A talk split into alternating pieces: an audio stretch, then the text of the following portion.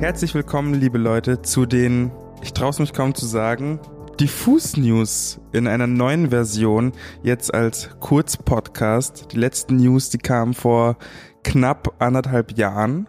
Ich habe Nee. auch ein ganz schlimmes, ganz schlimmes Déjà-vu. Ja, erzähl mal.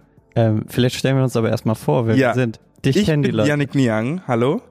Und an meiner Seite digital ist Torben Hodern.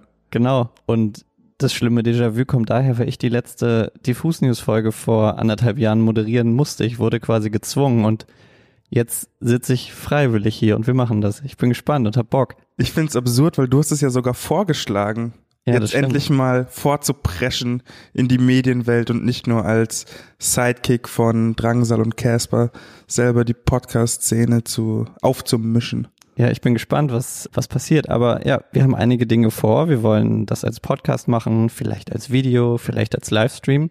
Wir gucken mal einfach, was passiert. Wir werden immer wieder so ein paar die wichtigsten Themen, die wir in der Musik sehen, besprechen und auch natürlich noch weiteres, bisschen mimiges, vielleicht mal auf Twitter schauen, was da passiert. Womit wir auch schon zum ersten Thema kommen und zwar es wird ein bisschen düsterer. Es geht um einen Todesfall in der Medienwelt. Torben, kanntest du Gillette Abdi? Ich muss sagen, ich bin gestern oder vorgestern auf YouTube gegangen, habe in die Trends geguckt und auf eins war auf einmal Gillette Abdi ist gestorben. Diese Rapper bekunden ihr Beileid. Und dann habe ich ganz lange überlegt, wer ist eigentlich Gillette Abdi? Und der Name sagt mir was, aber ich weiß es nicht genau. Und dafür ist dieser Podcast super, weil du mir jetzt nämlich sehr schnell erklären kannst, wer Gillette Abdi war. Na klar. Und zwar, Gillette Abdi war so ein, eigentlich eine Meme-Legende, bevor es das Wort Meme als solches gab. Der hat auf Facebook äh, Videos hochgeladen, so Ansagen hochgeladen gegen Rapper, gegen Gott und die Welt, alles Mögliche. Und das war halt immer sehr prägnant, weil er halt immer, ich traue es mich kaum nachzumachen, aber ich mach's jetzt einfach. Immer so, ich rasiere euch gegen Strich, äh, gegen den Strich AMK oder sagt dann so, ich rasiere euch mit Shampoo oder sowas. Aber halt natürlich viel besser. Ich kann es gar nicht nachmachen. Aber seine Erscheinung war halt äh, so einzigartig und da haben sich viele Leute haben sich drüber lustig gemacht, aber letzten Endes ist er sogar irgendwie teilweise deutschlandweit durch Clubs getourt und hat da seine Ansagen live performt. Wahnsinn. Und der ist leider von uns gegangen und Rapper wie Manuelsen oder Farid Bang haben da jetzt drum getrauert. Schlagzeile. Gestern hatte Stern getitelt Tränen bei Zitlo und die schiefsten Töne des Jahres. Die Gala hat gefragt, wer steckt hinter dem Erdmännchenpärchen. Die BZ schreibt, Überraschung bei Masked Singer. Mit diesem Superstar hätte keiner gerechnet. Du siehst es, Masked Singer ist wieder losgegangen. Die mittlerweile dritte Staffel auf Pro7. Kennst du das überhaupt? Ich habe nichts davon mitbekommen. Ähm, du hast mir gestern so ein bisschen was erzählt, aber ich fand das so abstrus irgendwie. Es so ist- absurd. Genau, genau das ist es auch. Es ist absolut abstrus, aber die Leute lieben es und flippen aus. Äh, für alle, die es nicht kennen sollten, ich glaube, neben dir sind es vielleicht nur noch zwei in Deutschland, weil Masked Singer einfach riesig ist. Das ist eine Musikshow, in der Prominente in riesigen Ganzko äh, Ganzkörperkostümen singen oder versuchen zu singen. Und äh, dann gibt's jeweils immer eine, eine kleine Ju- Ratejury vor Ort und die Leute vor den Bildschirmen draußen in Deutschland raten natürlich alle mit. Das ist das Konzept der Sendung. Eigentlich genial, wenn man so will, ne? Eigentlich genial. Genau, letzte Staffel waren dann zum Beispiel unter den Kostümen Mike Singer, der war der Wuschel, Angelo Kelly als Kakerlake oder eben Sonja Zietlow als Hase dabei. So, turns out, Sonja Zietlow ist nämlich jetzt in der neuen Staffel in der Jury, zusammen mit Bülent Ceylan und der dritte Platz wird immer ausgetauscht. Das war diesmal Didi Hallervorden, der in der letzten Staffel das Chamäleon war. Also ich will ja jetzt nicht haten, ne? Aber was hat Bülent Ceylan denn bitte mit Musik zu tun? Na, der hat doch auch immer dieses Metal-Image, was er auf seinen Riesenhallen Nein, stimmt. macht. Ja, ja. Oh, der Headbangt dann doch auch so peinlich. Genau. Oh Mann. Ja. Ugh. Ja, auf jeden Fall neue Staffel gestartet und Riesenfokus natürlich drauf, weil beim Finale der ersten Staffel wurde die höchste jemals gemessene Zuschauerquote für Pro7 erreicht. Krass. Und zwar 54 Prozent Marktanteil hatten die mit der Staffel. Es klingt sehr viel, auch wenn ich keine Ahnung vom Fernsehquoten habe. Das ist, also ich glaube, normal sind so 10, so ein Late Night Berlin hat, glaube ich, so 10. So, Mhm. ne? Und das ist eine Show, die am Dienstagabend oder Mittwoch, Dienstagabend läuft und drei Stunden geht. so unfassbar. Und du hast, du hast dich da ähm, durchgewrungen oder hast du es genossen? Ich habe nicht alles geguckt. Ich habe ein bisschen durchgesäppt. Muss ich auch an dieser Stelle nochmal sagen, ist einfach Pain in the Ass, wenn du das mit der Pro7-App machst, weil immer wenn du weiterklickst, bekommst du erstmal vier Werbespots. Na klar. Hatte natürlich auch ein ganz großes Problem. Erstmal wollte ich auf meinem Apple TV gucken, ging der Ton in der J äh, Join heißt die App, ne? Mhm. Ging der Ton nicht. Habe ich dann so lange rumfuhrwerk, bis ich es irgendwie auf dem Handy gucken musste. So At viel da. Pro7. Ja, ja, wirklich. At Hört Pro7. das? Genau. Aber zurück zum Thema. Mars Singer dieses Jahr dabei, außer ein äh, Charakter, der jetzt schon revealed wurde. Wir haben also das Alpaka, den Anubis, die Katze, das Erdmännchen beziehungsweise ein Erdmännchen-Pärchen, wie die Gala ja schon getitelt hat. Oh, snap. Das ist nämlich sehr spannend. Dann haben wir einen Hummer, einen Frosch, ein Skelett, ein Nilpferd und ein Alien. So. Und in der ersten Folge revealed wurde die Biene. Als was? Wer war das? Die Biene war Veronika Ferres. nämlich. Ach was, okay. Genau, genau. Und das war dann auch von Didi Hallervorden kam direkt so, oh, wir haben einen echten Star bei Mars Singer dabei. Aber es sind, glaube ich, mittlerweile schon recht viele ähm, bekannte Leute dabei.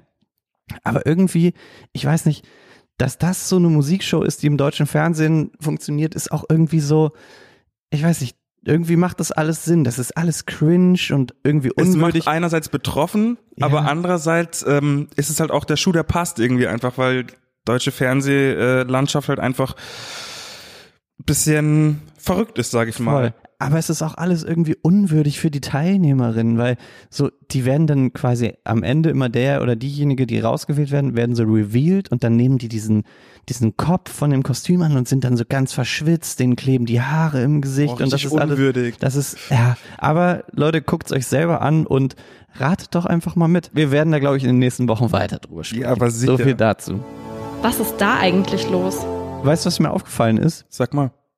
Am Wochenende habe ich nämlich die Performance von Justin Bieber bei Saturday Night Live geguckt. Das ist ja Mhm. so größte amerikanische Wochenend-Late-Night-Show, würde ich sagen. Und da ist mir eine Sache aufgefallen, und zwar, dass immer mehr Musiker, Musikerinnen ihren Glauben in ihre Musik transportieren und vor allem Songs über ihren Glauben machen. So, ich meine, Stimmt.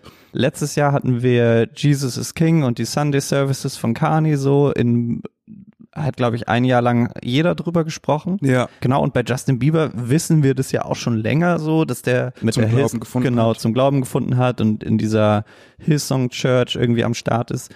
Aber bei Saturday Night Live war ich dann doch ein bisschen überrascht, weil erstmal hatte seinen neuen Song Lonely, der übrigens sehr gut ist, finde ich, und ein sehr gutes Musikvideo, ähm, hat er performt und die Performance an das Musikvideo angelehnt. Fand Mhm. ich gut. Mhm. Dann hat er aber auch noch mit Chance the Rapper Holy performt und ich meine, der Titel sagt schon eigentlich alles so, dass es so ein Christian Pop Song ist, aber als dann die Performance kam, war ich doch mittelschwer schockiert, möchte ich sagen, weil die ganze Bühne wie eine Art Krippe aussah und am Ende dieser Krippe ein grün leuchtendes Kreuz war. Seit wann passiert das denn so? Mhm, ich weiß auch nicht. Also eigentlich zum Beispiel, es gibt ein paar Rapper, die immer so on God rappen, aber das ist mehr so Slang. Dann gibt's halt noch Kendrick Lamar, der halt natürlich wirklich irgendwie über äh, darüber rappt, dass er irgendwie einen Obdachlosen trifft, der sich letzten Endes als Gott herausstellt und dann diese biblischen Verse da immer wieder rezitiert und so weiter und so fort.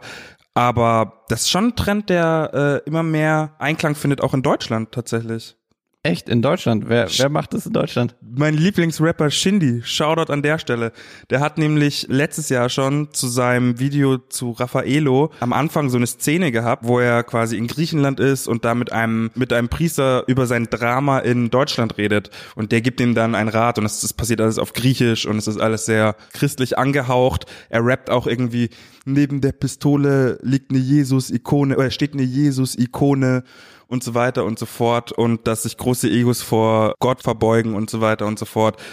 Das findet immer mehr Einklang auf jeden Fall. Ich habe dazu passend auch noch ähm, australischer Newsender ABC einen Artikel gefunden, oder die haben getitelt Why Justin Bieber and Kanye may be the new faces of modern Christianity und habe mich dann nochmal so ein bisschen weiter durchgelesen in den letzten Tagen und es gibt tatsächlich auch so ähm, ein paar Studien, die belegen, dass irgendwie jüngere Leute, also jüngere Menschen irgendwie wieder ein vermehrt hohes Interesse am Glauben, aber nicht an so klassischen christlichen organisierten Religionen haben. Heißt, die finden Glauben ganz gut, aber wollen dann eher in so Megachurches gehen oder das online sich reinziehen. Mhm.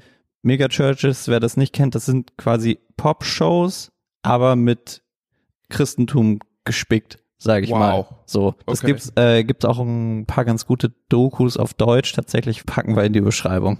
Gib ihm. Packen wir in die Beschreibung. Finde Ähm, interessant aber. Genau, ist, ist interessant, aber was ich mich bei dieser ganzen Sache frage, egal ob das jetzt Justin Bieber, Kanye, Chance the Rapper oder eben Shindy sind, meinen die Leute das wirklich? Also haben die alle wirklich zum Glauben gefunden? Also einem Kendrick nehme ich irgendwie ab, wenn der über so Spiritual oder so Sachen rappt, dem nehme ich das irgendwie ab, aber bei den anderen bin ich immer so, hm, machen die das einfach wirklich auf, aus, ich will niemandem zu nahe treten, aber aus tiefstem Glauben Mhm. oder wissen die einfach, Mann, in den USA ist der Glauben einfach so tief verwurzelt, das funktioniert. Ich meine, es gibt eigene Radio- und Fernsehstationen Mhm. nur zu Christian Music und so. Guck mal bei Spotify die Christian Playlist und die Christian Pop Rock Bands so.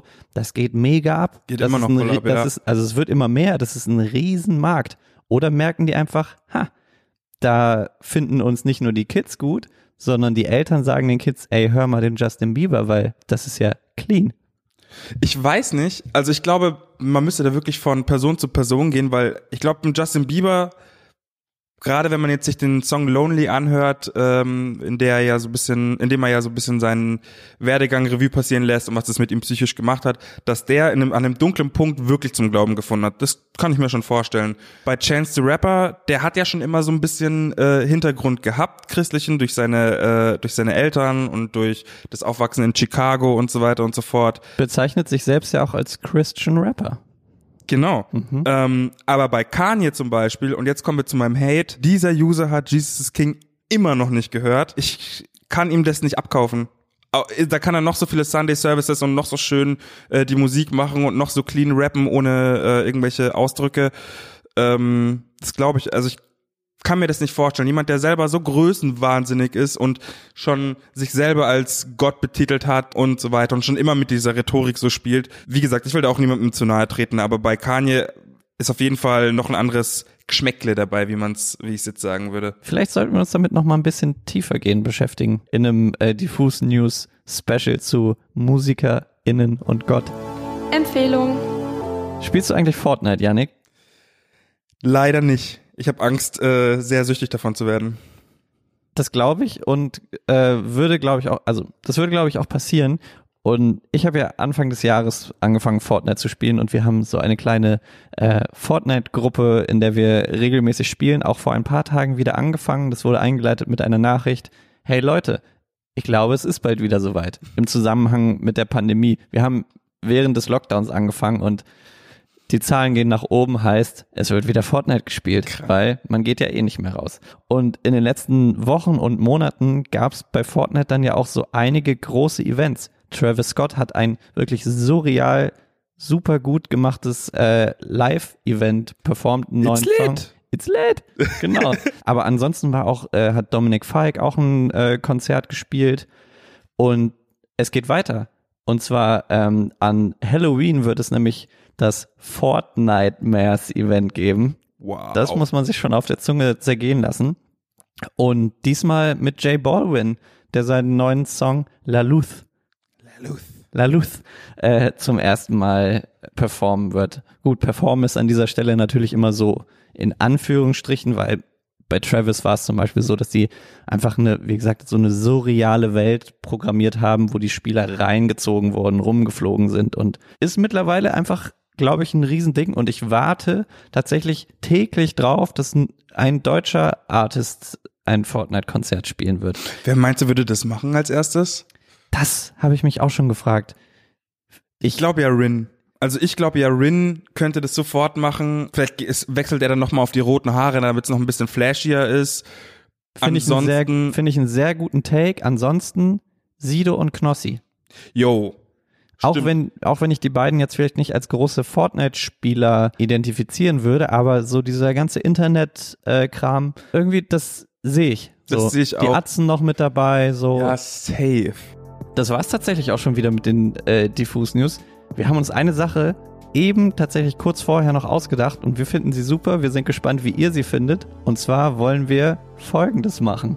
Wir möchten gerne euch dazu auffordern, eine Album-Review zu schreiben zu, wollen wir das jetzt schon konkret machen? Ja. Äh, zu dem neuen Ärzte-Album, die wir dann in der nächsten Diffus News Folge vorlesen würden. Ähm, das muss nicht positiv sein, das kann natürlich positiv sein, es soll hauptsächlich ehrlich sein. Das wäre mir persönlich sehr wichtig. Vier bis fünf Sätze, ihr könnt ihr uns per E-Mail schicken, ihr könnt ihr uns aber auch einfach per äh, Social Media zukommen lassen, würde ich sagen. Und dann freuen wir uns auf eure Einsendungen, würde ich mal sagen. Absolut. Fünf Sätze. Liebt es oder hasst es? Ich freue mich auf jeden Fall sehr drauf. Ich auch. Wir lesen es vor, auf jeden Fall. Und ich würde sagen, damit wir noch einen Anreiz haben, die Review, die wir vorlesen, die bekommt auch, weil es zum Start ist, auch ein T-Shirt noch von uns. Ja, na klar. Das war es tatsächlich so auch schon mit dieser Folge. Wir hören uns nächste Woche wieder. Ich fand das äh, zum Start sehr gut. Wir gucken mal, was noch so passiert. Ich möchte noch auf eine Sache hinweisen zwei Sachen hinweisen. Mhm. Wir haben noch eine sehr gute Titelstory gerade laufen, die frisch ist, fünf Tage alt oder so. Ähm, Mickey Beisenherz hat die Screenshots getroffen auf dem Bolzplatz. Das ist äh, ein sehr schönes Gespräch. Erstes Video-Interview von den Shooters. Es wurde über Lemon Tree gehatet, ähm, was ich immer befürworte. Und Genau. Es ist ein saustarkes Gespräch geworden. Sehr gut. Und dann startet das CO Pop Festival. Ist gestern gestartet. Ähm, wir haben drei Videos gemacht mit Anais, Moritz Jahn und Valentin Hansen. Das hast du moderiert und die haben Live-Sessions gespielt. Ein einziger Traum. Ich muss sagen, die Gespräche mit den Leuten waren sehr, sehr, war immer sehr, sehr angenehm. Es war halt ein bisschen kalt immer tatsächlich. Stimmt. Trotzdem haben die durchgezogen. Vor allem was die Live-Sessions anging, war, war ich immer sehr fasziniert davon, wie man dann so krass performen kann, trotzdem in solchen widrigen Umständen. Absolut. Und genau, wir hören uns nächste Woche wieder mit neuer Musik, die am Freitag rauskommt. Ich bin gespannt. Bis dann. Bis dann.